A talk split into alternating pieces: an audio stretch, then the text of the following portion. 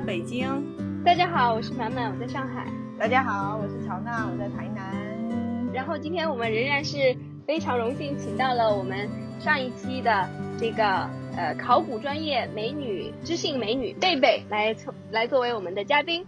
然后上一次的这个对，鼓掌鼓掌鼓掌。上一次的内容也是这个学到了非常多的知识啊，这个有用的知识又增加了不少。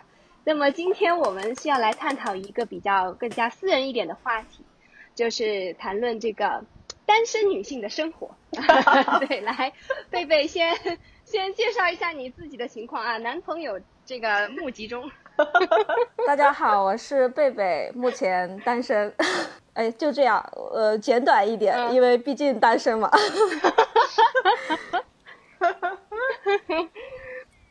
所以就是呃，肯定像我们这个年龄的话，肯定对呃，在父母那边啊催婚肯定比较厉害吧？不会了。那你你你这边目前是什么样？到我们这个年纪，这个已经完全父母已经比较放纵了，因为他们知道催也没用了。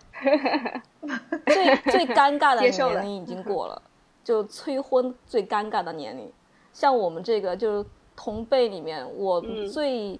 应该是同学里面最大的小孩都已经成人啊 啊！一般这种父母在哪个年龄催的比较厉害呢？呃，应该最催的话，应该是在不是三十左右，其实最催的应该是在你大学毕业到三十以前，或是二十八以前，三十以前吧，应该。其实三十以后过了三十就已经彻底呃，因为放弃，已经老油条了。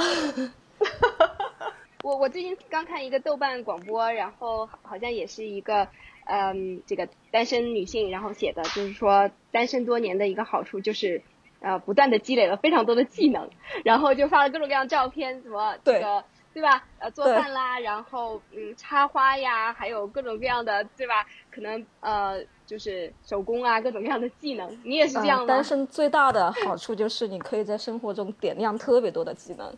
就是点亮到技能到你多到你自己觉得你自己已经拥有了所有，好像其他的也没有什么了。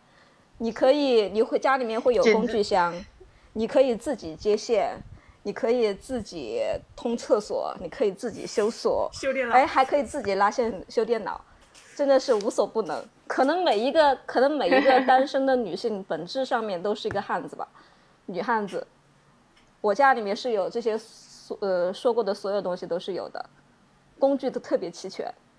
然后，所以我在想说，像贝贝这样，就是呃非常独立的，对吧？就是经济独立，然后也有自己的房子、自己的车，对吧？其实各方面就会觉得，就就根本不需要 男人嘛，这种你会有这种感觉吗？我我我先解释一下，不是说需不需要的问题，就人家就说单身其实分几种情况。第一种呢，就是那种选择单身，我就是我就觉得我一个人就挺好的，我觉得单身就不错，我就觉得决定一个人过了，这是选择单身，是很主动性的。然后还有一种呢，就被迫单身，被迫单身，当然除了母胎单身以外，其实有各种各样的原因，然后造成他可能，呃，没有考虑这个呃结婚的事情，或者暂时没有考虑。而我是另外一种，我是习惯单身，叫习惯单身，就是。单身久了以后，你就会觉得，好像一个人过日子挺习惯的。如果突然之间有一个人到你家来，或者是到插入你的生活，你就会发现特别不习惯，就习惯与不习惯，就好就好比说，嗯，我本来我可能。自己下班回来以后，我所有的时间都可以自己安排，不管是我做事情还是做手工，甚至于我听歌、看电影，还有甚至是写东西，甚至我就是躺在那个地方吃东西都没人管我。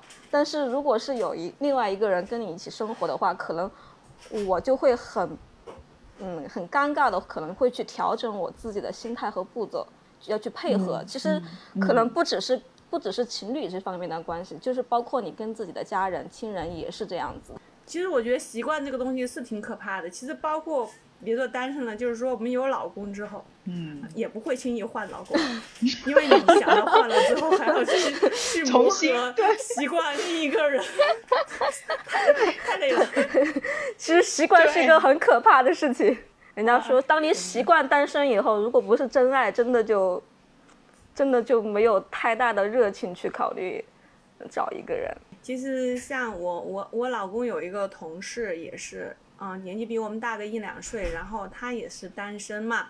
然后我就觉得他生活特别丰富多彩，也喜欢旅游啊，然后嗯也喜欢运动啊，下班之后就去游泳啊那些。然后他也是自己有自己的房子，然后有车，然后工作也稳定，感感觉他就嗨得不得了。但是有一天他那个下楼，就是冬天嘛，北京这边不是地面起冰嘛，然后就摔了，然后脊椎那儿就摔摔惨了。然后我觉得他是最可怜的，就是那个时候没人照顾他。就是，然后，对啊，然后他最后没有什么办法，然后还是得把父母叫过来照顾他嘛。然后就觉得你四十多岁的人呢，然后遇到这种事情，父母年纪也特别大，还得过来，然后那个时候就觉得自己特别可怜。然后，嗯，因为跟我们关系都比较好嘛，有时候会到我们家吃饭，然后我们就自己做好馄饨，然后包好了，然后给他另外拿个碗。做好调料，然后就给他，就说冰在冰箱里。你什么时候饿了，你就自己拿出来煮一煮嘛。因为没有人照顾他嘛，嗯，所以我觉得其实除了这个时候，他其他时候都过得爽的不得了。对，这这个我觉得也是有两层的原因嘛，因为他是自己一个人在外这个飘荡嘛，对吧？就像 我们这种北漂、沪漂这种，所以就是如果说是在呃离自己老家比较近的地方，你就算没有一个呃。呃，就是妻子或者是丈夫的话，其实你会有不少从小的一些朋友，对吧？有一些社会关系，所以其实也就会更好一些。像像贝贝这样，应该会感觉更有安全感吧？嗯，其实刚才 Little Fish 说的这个问题是很现实的，就是说，当你自己能够照顾自己的时候，呃，你可能觉得一切都很自由，很无所谓。但是确实，如果是遇到一些自己不能照顾自己、不能自理的情况下，确实还是就会有心戚戚然。所以很多其实很多女性到了年纪大了以后，她很多时候可能选择婚姻或者是选择的话，都可能很多时候都是考虑这个问题。就是传统的就是思想就是说是找一个人依靠，但至于那个人是不是可靠，可能就是都不一定的。不只是女性吧，其实人到年老年老也会有这个问题。就说你即使有子女。你到年老的时候，你不一定跟你子女在一起。当你子女不跟你在一起的时候，你就其实相当于一个空巢和单身的那种状态。你，呃，生病了没人照料，其实都还是差不多的。唯一的区别就是，可能你打个电话去，他们有可能回来，也有可能会安慰你。但是这个电话这个东西，其实你现在也是能做到的。其实，比起单身来，最可怕的是，呃，孤独吧。我觉得单身不可怕，可怕的是你单身，你觉得你自己孤独。对的，对的。像那个，我就想起日本不是有一些那种，嗯，前一阵子有有一些老人，就是到老年以后，嗯，不知道他们也不不见得都都是单身吧，但是有有的可能就是，呃，孩子其实对吧，跟孩对跟跟孩子的那关系也不太亲近啊，或者是就是工作非常的忙碌啊。呃，所以就是有一个说法叫做很很残酷的一个说法嘛，叫无缘死。你们听过这个说法吗？就是特特别特别特别沉重，就是好像有的老人，当然有有一部分可能是确实真的就是也没有，嗯，也没有结婚吧，也许就是就是说无无缘死的意思，就是说他跟这个世界上就他去世的时候，就是一个跟他有关系的人都没有，就就就特别的特别可怕。所以我觉得就是贝贝说的这样，其实。呃，对，最可怕的可能是这种吧，就这种真的，你如果没有任何的社会的一些关系的话，就任何呃种类的关系，对吧？你如果没有的话，就真的好惨的，想起来就是最后真的很凄凉。嗯嗯嗯嗯。对，但是你说有有有子女有呃夫妻，其实也也不见得就是什么保证啊。嗯。对，其实我觉得。对啊，就是。有一次，那个我我老公，然后就在外面出差嘛，然后我们我妈妈就把我女儿带回老家了，然后实际上就是我自己在家，完了到半夜的时候，那个阑尾炎就发作了，痛的死去活来的，那也没人管啊。最后就我老公打电话给这他那位单身的男同事，然后把我送到了医院去。这也是为什么我们两家关系比较好嘛，因为在我老公心里，他基本上就是我老公出差的时候，我要有什么事儿，就就就第一个想到的就是他，不管是半夜三点还是几点，知道没有他媳妇儿不会介意的，因为没有媳妇儿。对，但是我我就我就觉得就是说那个，其实像咱们这种已婚家庭啊，其实有一个很大的问题，就是因为现在孩子的教育任务也比较繁重嘛。其实我们结婚，特别是有了孩子，孩子到了学龄之后，我们的社会关系是更加的窄，就没有啥社会关系，反而没有啥社会关系。像贝贝这样单身，可能还定期的出去呃聚会啊，那些都比较方便。但是对我们来说，真的是很难协调出时间。你刚才说那个社会关系这一块儿，我觉得还不一定呢。我觉得有子女的家庭，小孩在读书的家庭，可能社会关系还更复杂一些。比如说，你会跟学校的老师呀，还有那个家长群啊，各种各样的人，可能认识的人会更多。像我们这个到这个年纪单身的话。你说叫谁跟你一起出去旅游？大家都有家有子，拖家带口的，别人不跟你一起去啊？这其实也是很尴尬的。拖家带口的，你们你们那种对啊，拖家带口的更没法没法协调一起去啊。所以所以你就只能只能找什么？只能找要么他们空闲了，要么自己出去，要么就真的就找跟我情况差不多的人出去。所以就是自己当自己身边的朋友都结婚有子有孩子以后。像我们这种，呃，会成为一个比较看似看似比较潇洒，但是有时候想找人分享的时候，缺少别人来分享我们的那个快乐或出去玩那个心情了。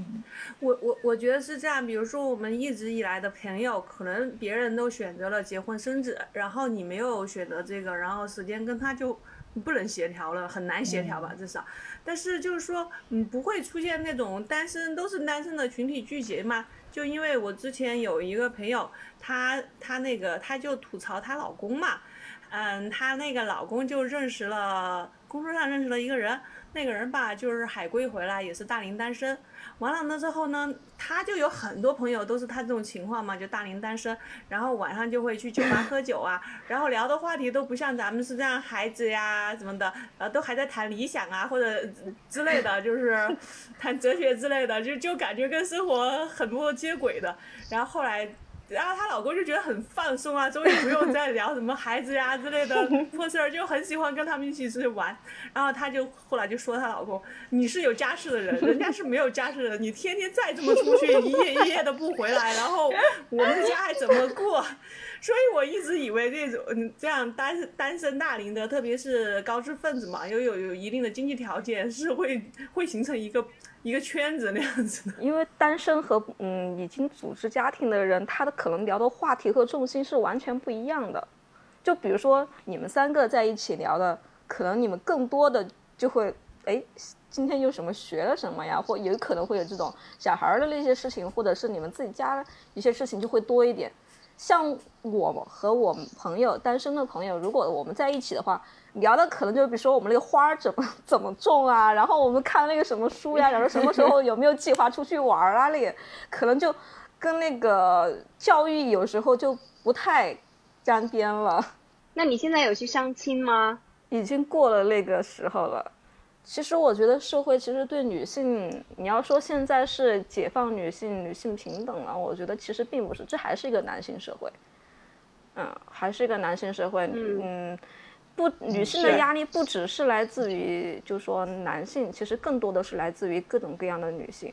所以相亲这个东西，嗯，如果你是在二十多岁的时候或三十出头的时候，你去相亲，也许你的选择面会大一些。到了后面的话，你自己都不会有兴趣了。为什么呢？因为首先那些人，呃，年龄跟你不一定匹配，别人听到你的年龄也觉得不匹配，因为。社会整个整整个社会对女性的那个看法和要求都是那样的，他们觉得女性的黄金年龄都是在三十岁以前，甚至是二十八岁以前。他们觉得你过了二十八岁以后，哎，那那那那个怎么说的？什么？呃，剩女都是以前过时的说法了。呃，很很多到了后面你你再去找的话，可能很多人都不匹配了，呃而且还有个从想法上面也会有很多的差距。对于他们来说，他可能觉得你年龄大了，你什么东西都应该降低你的标准去将就。但是对于你自身来说，我我这么多年，我为什么到最后是要靠一个将就这个词来注定我的一生呢？就就是你为什么要降低你的生活品质，去达成世俗的一种对对就是世俗的一种观念。而且尤其是这种情况，就是说，假如。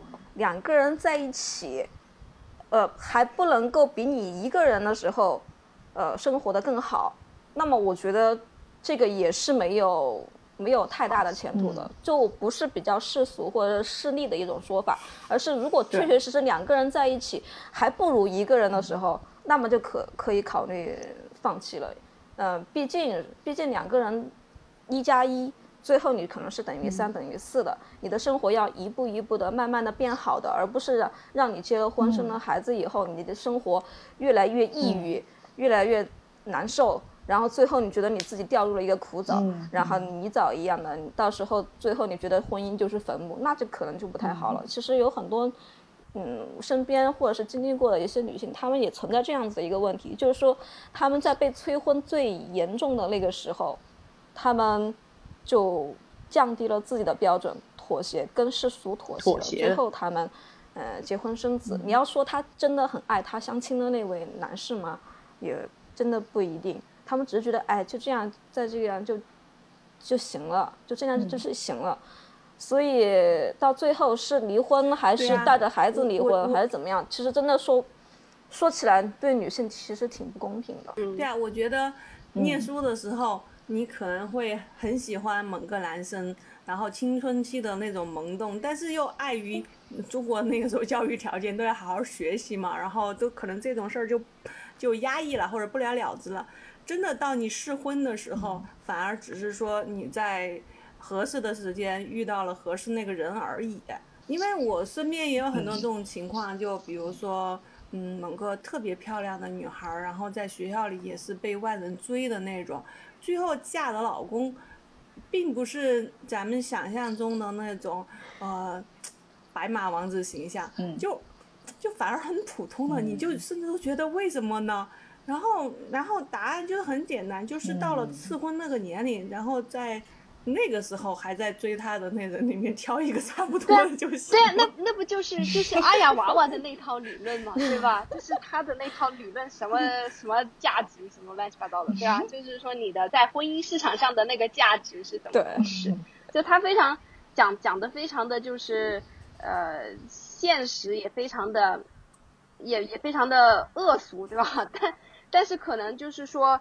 呃，对，就就很多人就是这么这么去想的，但我真的觉得这种想法就非常非常的，就是物化你自己嘛，对吧？对，你为什么要物化你自己呢？为什么要给自己去算一个我的那个婚姻市场的价值，对吧？然后我以这个价值去衡量我找到另外一个对象，其实你就就是你活过好这一生不就行了嘛，对吧？你本质上你就是想要想要过得过得幸福嘛。其实婚姻也只是说一种途径，如果你正好。正好非常幸运的，对吧？可以通过这种这种途径的话，那当然当然比较好。但是没有的话，没有碰到特别好的，我觉得自己能够，尤其是现在嘛，这种现代社会确实，我觉得为什么现在离婚率也比较高，不婚率也比较高？我觉得这都是女性地位得到提升的一种表现。我觉得这是一种。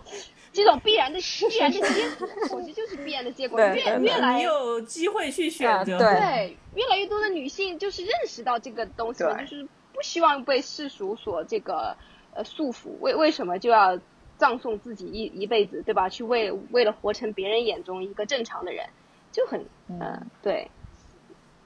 啊，之前不是每个城市都有一个相亲相亲的那个市场嘛？其实相亲市场。对对，父母着急以后，然后把自己的子女摆在相亲相亲的那个市场，像摆摊一样的，像菜市场一样，其实也是一种，呃，心情是可以理解的。但是其实从另外一方面，他其实也是在一个标签化和物化自己的子女，然后以这种标签化和物化的这种条件去找另外一半。嗯，你要说呃，你说那个一个博士，他真的会要找一个博士或者一个硕士吗？他也不是一个。那如果是一个女博士呢？她的条件就成了，如果这样的一个条件甩出去的话，那可能她就是市场价值是可能是最低的。相当相比一个就是一个初高中生、高中女孩子或者本科女孩子说一个女博士或者女博士后，她的可能就刚才你说的，她最后物化的价值可能是最没有市场最低的。但是你但是可能往往是这样子的女性，她自己更需要一个呃。就自我的一个体现，更需要一个尊重。对于他们来说，他们的追求其实不一样的。如果是普通的人，然后很在意这些外在的标签和呃框框条条的男性，可能呃其实是不合适的。所以就是就是他男的觉得就是这样的女的他驾驭不住，然后 那受过高等教育的女性根本也不不会把这些男的看在眼里啊。所以所以就就。就对，相互的，对，所以就就就完完全就对啊，就会是一个割裂的状态了嘛。像这种高知女性，还是希望另一半是 soul mate 的这种情况，因为你如果说只是从原来来讲，就是说，其实婚姻是一种降低生活成本的方式嘛。嗯，简单点，两个人睡一个床，住一个房间，肯定比一个人交房租 便宜，是吧？然后那个。你开一盏灯，两个人都能点了；开一个电视，两个人都看了。这个成本是不是要低一点啊？但是对于高知女性来讲，她经济独立之后，她不需要在这上面跟人共享经济成本。在这种情况，可能是更希望的婚姻带来的是一种 soul mate 的一种精神上的交流。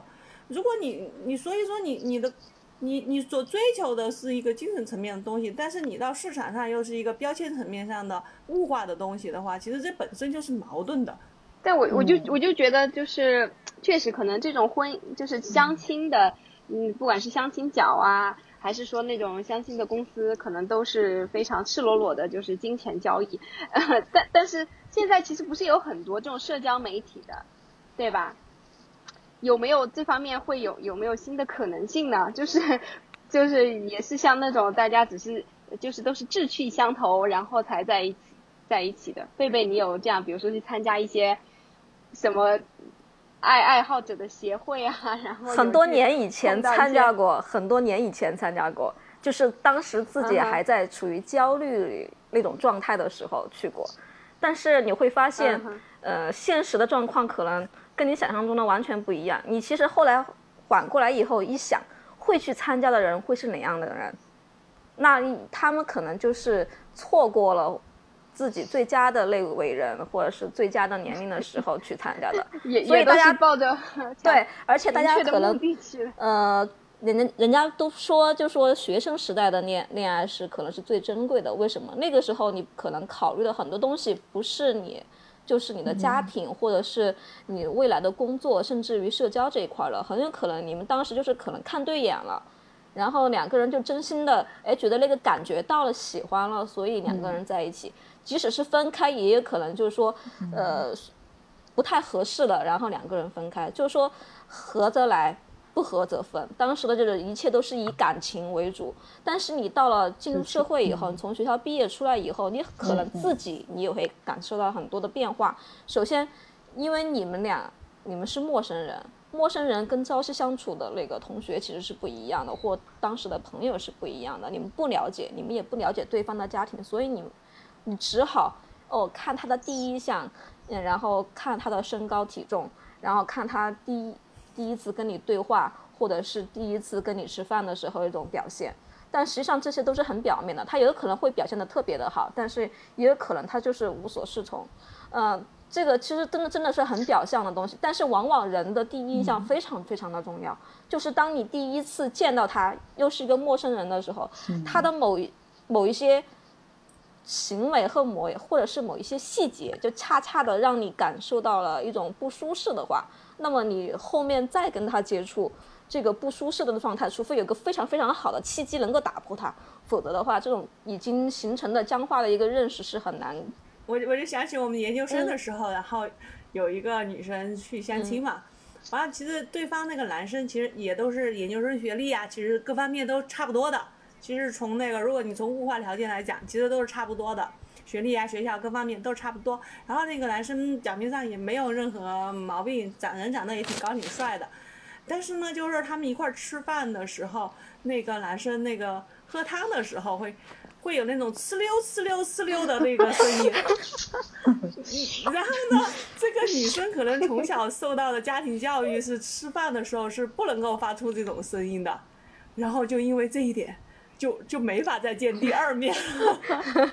你说他能说他了解这个人吗？说不定他俩其实精神上挺配合的，但是没有机会再往下发展了。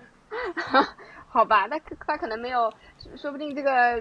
这个男的是一个日本人，他就是吃 吃东西对其实我有看有些地方，他的那个民俗就是要吃饭，就吃那个面，一定要有声音才能够尊重这碗面，是吧？才能说明这碗面做得好。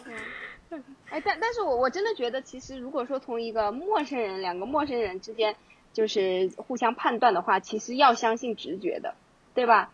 就是你，你要觉得这个人就是有哪点不对的话，其实这个是，呃，进化是吧？几千万年这个进化，对，给我们的一些一些优势。其实你脑子里面所谓直觉，其实是很准的，已经计算了很多。女人的直觉其实是很准的。如果你第一眼看到他，你没有喜没有喜欢这种感觉还好，你就说你只要不讨厌他都还好。但是如果你第一眼的时候你就觉得有点不舒服或哪里不对劲的话，那么真的就是可能不太合适。我就我就真的是说起来，就是说像呃婚姻这个事情嘛，你看像我自己的话，嗯，当年如果不是一时冲动的话，我感觉到现在我就肯定不会结婚。就是就是我我觉得真的是这样，就是结婚是需要那种就是有的时候头脑发热，对吧？你如果如果是真的，呃，我真的看到过挺多，就是谈了好多年，然后到后来就没有结婚的嘛，对吧？对，就是好像过了那个冲动的那个时机以后，就就想到算了，好像结不结婚也无所谓，或者觉得慢慢慢慢的觉得相处了以后，那个激情淡去了，结果就 就分开了，是吧？所以，所以我我真的觉得，其实婚姻这个事情吧，就是。对啊，我觉得我跟那个我跟满满更不一样。我觉得如果不是满满当时劝我谈个恋爱吧，我可能连恋爱都没有谈呢。是吗？你说结婚呢？哎，所以所以你你老公不是你同学吗？是我同学啊。是啊。就是就是你想想，我们同同学七八年之前都没有谈恋爱，工作了之后。嗯，其实我觉得还你还你还挺有勇气的。哎，我我我发现我们。对啊，我们三个人的老公都是同事，好不好？对对对，对对，都是同事，对，真的。我觉得就是因为你毕竟要有一点点什么共同的关系吧，对对吧？因为你同事的话，毕竟说明你们选择了同样的一个行业，有一些背景相似吧。就是两个人必须要有一点契合的地方，而且就是在日常生活中能够。对，已经互相认识，然后也很了解对方，不会走到去相亲那个面面对一个完全陌生的人。而且我这样的，你知道我我有我也是特别，我有个特别就是我很早的时候我就有过这种想法的，就是我就想过，如果我要找一个老公的话，我一定要找远一点的地方，你知道吗？我非常有优生学的概念的，真的，我就是。所以当时我真的一直就有一种想法，就是说我最好不要去找我老乡什么之类的，是吗？哦，对对对，其实这点上乔老师做的最好的优生学。然后我我们经常会说，我们我跟我老公经常会说，我们就是一个三星堆人，然后配一个台湾的平埔族，就是两个非常遥远的对啊，对啊，所以所以小分会会会很很好的，嗯。这个这个孩子会这个基因多样性比较好，我我是觉得从那个贝贝聊了来讲啊，其实因为我们三之前也聊过中年伤的那一期嘛，就是说那个眼界也是越来越窄这个问题。其实我反这下我觉得，就是人到中年，不管你是单身也好，还是已经成家了也好，你的社交圈都会收缩，然后因为你需要应付生活中的事儿太多了，对对，可能有父母的。问题有孩子的问题，还有自己本身职业的瓶颈问题，就没有那个精力。然后到了周末之后还到处跑，还要去去探索什么事情，交新朋友这样。所以我觉得这个是到了中年之后的一个普遍问题，不是说你是单身还是你已经结婚了这个所造成的这样子一个问题。因为之前，呃，我们没跟贝贝深入交流的时候，我们觉得是因为我们碍于这个繁琐的家庭事务，可能就不再愿意周末的时候还要出去到处玩啊，交朋友。但实际上，其实你是单身的话，你也要应付中生活中种种事儿，然后。哦，你到了周末之后也不想出去，这跟我们小的时候在小县城里面的体验是完全不同的。就是我们那感觉，我们父母的那一代，他们是很注重那个朋友交际圈的。就即使在他们四十岁左右，然后朋友之间出去吃餐嘛、打打麻将呀、吃吃饭啊，这种感情联络是很重要。因为在在一个熟人社会里面，你可能有的时候你会觉得办什么事儿都得找熟人，所以你维持你的。你的圈子，你是即使你呃不想去也好，或者怎么样，你你会把它当成一个必须要去做的一个事情。而对我们来讲，你在一个陌生人社会生活之后，呃，你即使不去维持朋友圈，你你也可以按照社会的这个规则去处理你生活中需要的各种事情。嗯，比如说我们各种办手续啊之类的，你可能以前就会觉得，比如说，嗯，我要办跟那个。公安业务有关系的，我就要问问在公安局那个朋友的朋友有没有朋友啊？你在，但是你在北上广，你就按手续办事儿，打个电话问问要带什么证件或者怎么样手续，然后你自己就去办了。然后所以说你可能就不会觉得我还要在忙完一周之后，在周末再去维持那么庞大的一个朋友圈，希望在各行各业都要建立你朋友的朋友的关系吧。其实你你你没有这个想法了之后，你的生活都是在萎缩的。其实现在，包括现在说，像韩国的女性就特别不愿意结婚和生孩子。现在的四十岁不结婚的韩国女性多的要命，就是因为大家我觉得韩国，可是韩国我觉得女性地位真的堪忧啊。对的，对的，这个很可怕的。就是我我我觉得就是日本、韩国跟中国嘛，我们这三个在亚洲算是比较看起来比较先进的国家吧。经济实力比较强的国家，对，就是韩国的女性是地位最低的，真的，我觉得他们就真的跟韩剧里面的完全不一样哦。不管是职业上，然后家庭上，社会里面，可能正是因为他们的生活，正是他们的生活很很累、很压抑，所以他们才会写出那么从女性角度才有出发的那些片子、那些剧。就不是说他们很多编剧都是家庭妇女嘛。对，所以他们整个的出生率也特别的低啊，对吧？所以现现在韩国就感觉应该是再这么下去就要自己就要灭亡的呀，它出生率太低了呀，是吧？台湾也是吗？台湾一样的呀，台湾也是啊。你说台湾女性地位已经这么高了，但是她，哎，她零二零一八年的时候，一年一整年出生才出生了十八万个婴儿而已，哈？哈，真的？啊，那那个台湾一一共的人口有多少？两千多万人。哈，一年才十八万啊？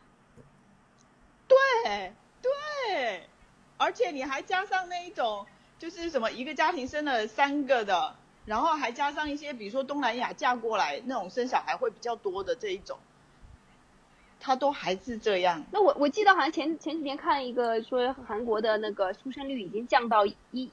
一以下了嘛，应该零点几了嘛，就是一个都没有。那个，其实其实这样，事实上，你比如说现在你那个欧，对啊，你看欧洲为什么要接纳那么多难民嘛？就是因为它本身的出出生率太低了，它必须要引引引入外来劳动力。你像，对，像移民啊，其实你如果你有小孩的，其实是会加分的嘛。就是他在算分的时候，如果你有一个小孩。然后什么有两个小孩，有一个小孩会加几分，然后有两个小孩会加几分啊？就是你有小孩是会被加分的，嗯，因为对社会来讲，你大人过来，你的价值观很可能很难修改，但是你的小孩子过来之后，在这个环境下，除非你是那种比较保守的家庭啊，或者那种社区比较封闭的家庭，还是会受到主流社会价值观的一种影响，他们还是希望你能够融入到这个社会里的。对呀，是，对对，所以我就是说，呃，感觉中国这几年的话也是开始意识到这个问题嘛，所以现在很多的政策都是朝在其实想要鼓励大家，对吧？结婚和多生，对，比如说像这个离婚冷静期，对吧？这这个那个太恐怖了，那个什么鬼东西？天呐！对，然后鬼东西真的。其实，对呀，嗯，其实仔细想一想，你说是之前是。要你限制人口，呃，当时是呃计划生育，然后现在呢，因为呃对，越人因为老龄化越来越严重，而出生的出生率就像一一直在降，一直在降。但是但有个问题啊，就不管你是比如说移民，就是说还有那些东南亚，反正就是说呃，相对于发达国家来说比较不发达一点的地方去的人。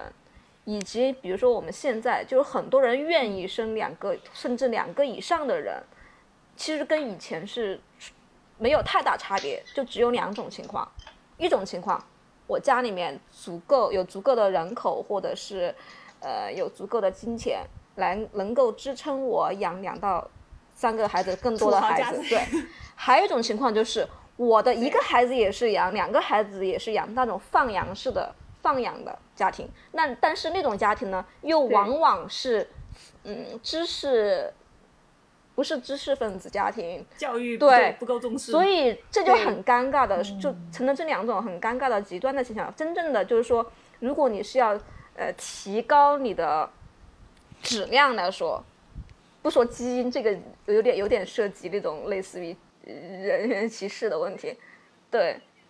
你就没有优，你其实就没有优生优育的，没有优生优育的这个好处了，因为你当当你的孩子是在放养的时候，当你孩子是放养的时候，你不重视教育，那么你的孩子长大了，你可能会不只是你们自己家庭的问题，可能会带来各种各样的社会问题，这是一个。如果你们家里面条件特别特别的好，你你多生几个没有问题。但是你的你家里面首先是是你自己的家财，可能会让他们有一种安逸舒适的生活。他们是否是有那么多的创造力和去上进心，那也是另外一个问题。对，所以这个关系啊，他们把家产拿出来消费了呀，消费了，消费了，消费。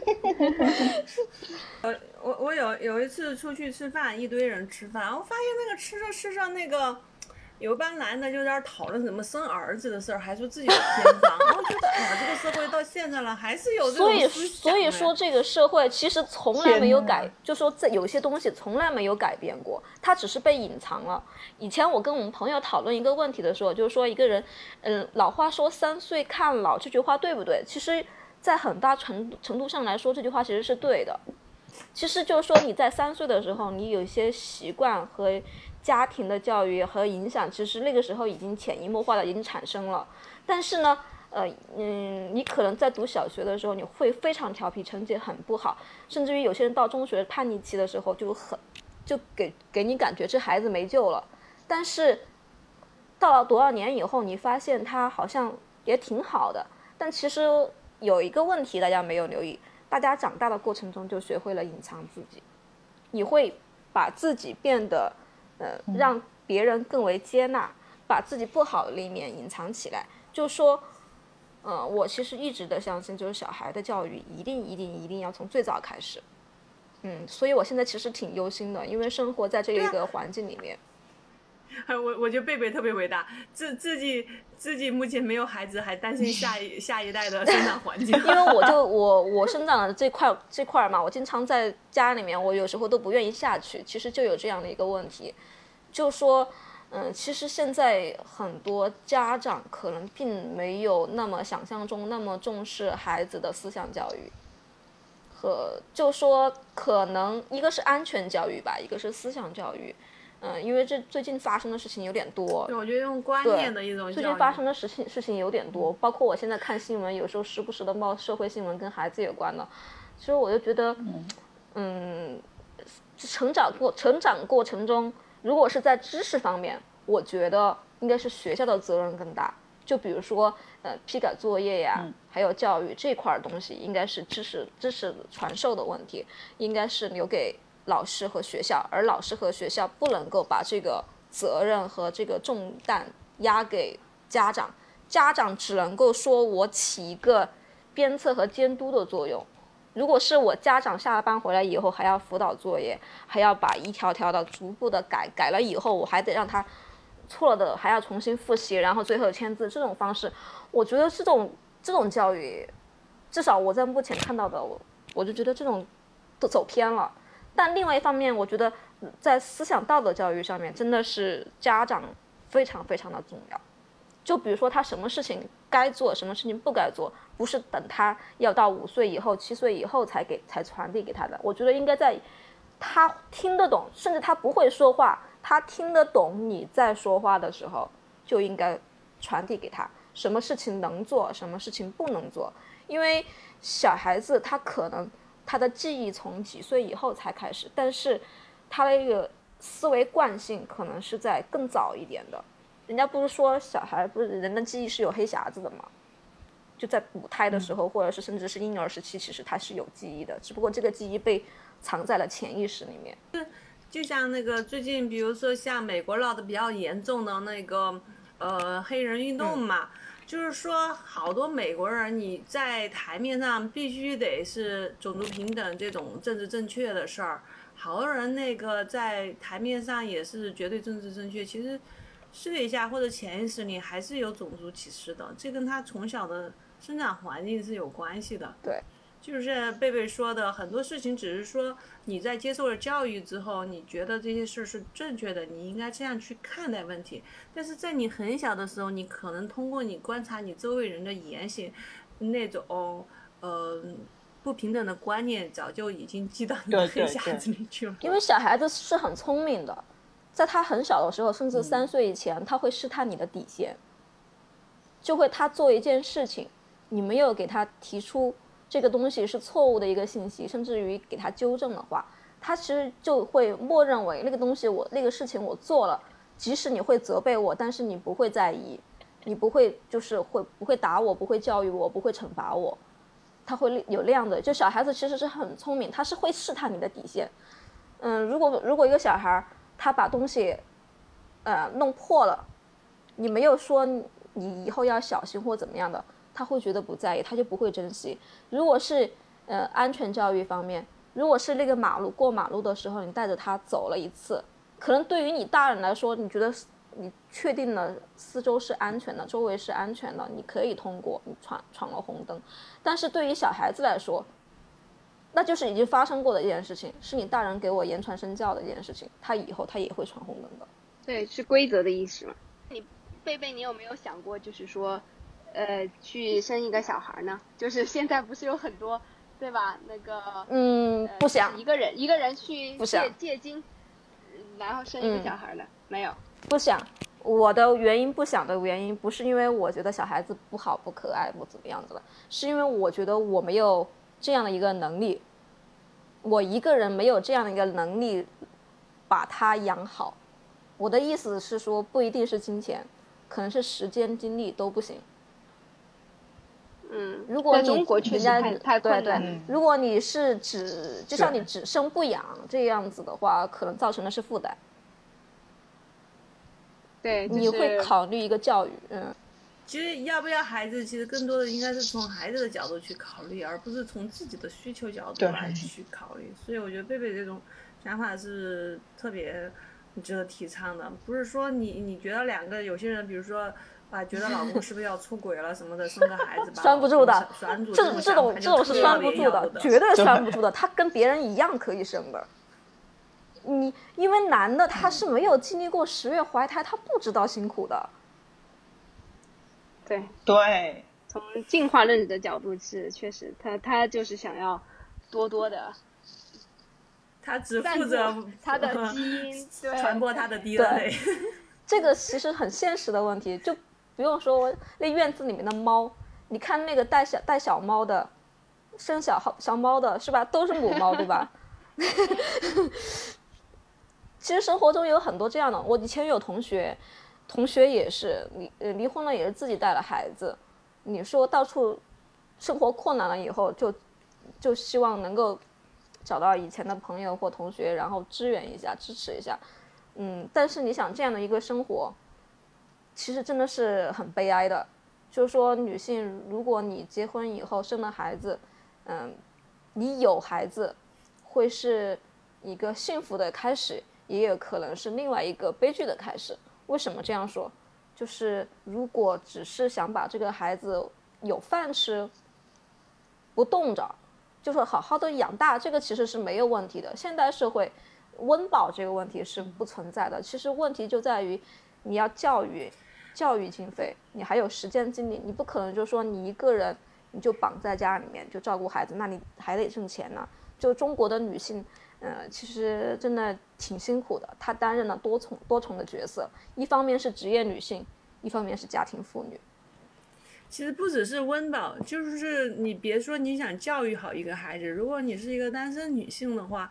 比如说孩子那个送去学校，学校能有点什么事儿啊之类，你工作上都不一定能够偷那个匀出空来，刚好合适。这个时候你又没有一个队友去分担这样的事情，所以说真的是责任我是想起前段时间就是好像是说，呃，我不记得哪里看到了，就是好像是有人提议说国家应该要去支持，就是女青年冻卵啊，对吧？或者说女青年。去选择那个未婚生育，就是就是为了千方百计要把那个这个生育率提，对提上去，对，好像就有人有有这样的一个建议嘛，就是现在你看看这个生育率，眼看眼看着就是一头向下，对吧？你你必须要你再不放开点这些东西，嗯，但其实确实在如果是在中国的话，你说一个女性要带孩子，单身带孩子太困难了，对吧？我觉得基本上是不太会有人去。呃，会去做这个选择，但是在国外你会发现，他就是有的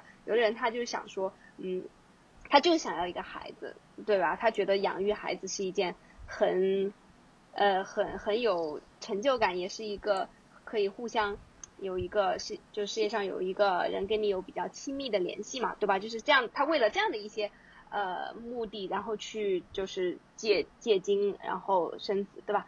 然后，但是在福利好一点的国家，确实就是可以实现，但是在在中国就太难了。比较现实一点，就是它会有一些时间成本和经济成本。满满刚才说的就是，如果真的就是你做一个单身女性，你如果不担心你家的孩子的教育，你不发愁你家的孩子的教育问题和你自己养活自己、养活家庭的那个问题，其实谁不愿意呢？生一个也无所谓啊，自己带。小猫小狗都能养，为什么孩子不能养？但实际上，像我，但是现实就是，我现在连小猫小狗都不养。为什么？我上班去了，我不可能把小猫小狗就放在家里面让它随便乱窜吧。而且晚上我也不可能。要是养那种狗狗，对吧？就是一天一，其实一一天到晚都会守在门那里，好好惨，好可怜。他们老是说：“哎，你为什么不养一只？”他说：“你那么喜欢，为什么不养一只呢？”我就我就说我。如果上班了，就当天来回还没什么，是吧？他就白天没有人，但是晚上我在。但如果我出差了呢？我出差了是不可能带着他的。你说回家开着车没问题，出差是不行的。你家里的植物两三天不浇水，它都还会蔫儿的，不要说小猫小狗了。所以至于孩子，单身养孩子那就更不现实了。所以为什么？嗯，中国的单身女性，或者是已经就就是离婚以后的单身女性，就有时候是期望找到另外一个人，其实是找到另外一个家庭，因为你不可能不可能说，就说觉得可能对他们来说不可能说所有的事情，日常生活里面所有事情他一个人承担，但是往往你会发现，但事实是你。结了婚以后，你会发现你的事情会更多。对，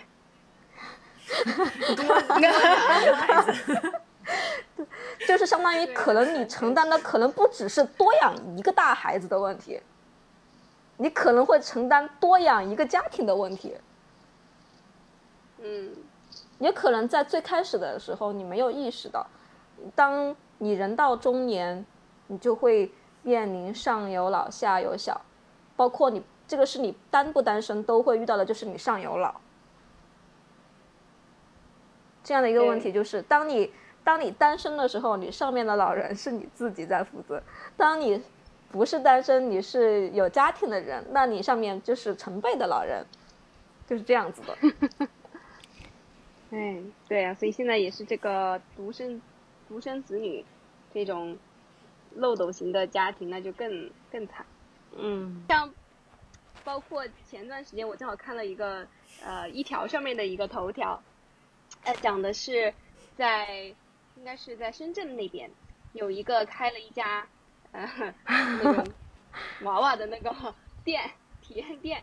你们看到那个那个报道了吗？对吧？然后我看到留言就是说还是很积极的，因为大家都知道，就是在深圳那个厂区嘛，对吧？就是那种男女性比例非常呃失衡的那种地方，就是有这样的一些呃店的存在，其实是真的是可以说是保护了当地的女性的安全，可以从 可以说是有这样的一个效果的。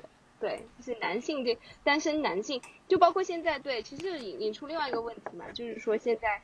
其实有很多女性因为受了很高等的教育，然后自己的独立意识，包括经济收入也增长起来，然后就不愿意去选择结婚。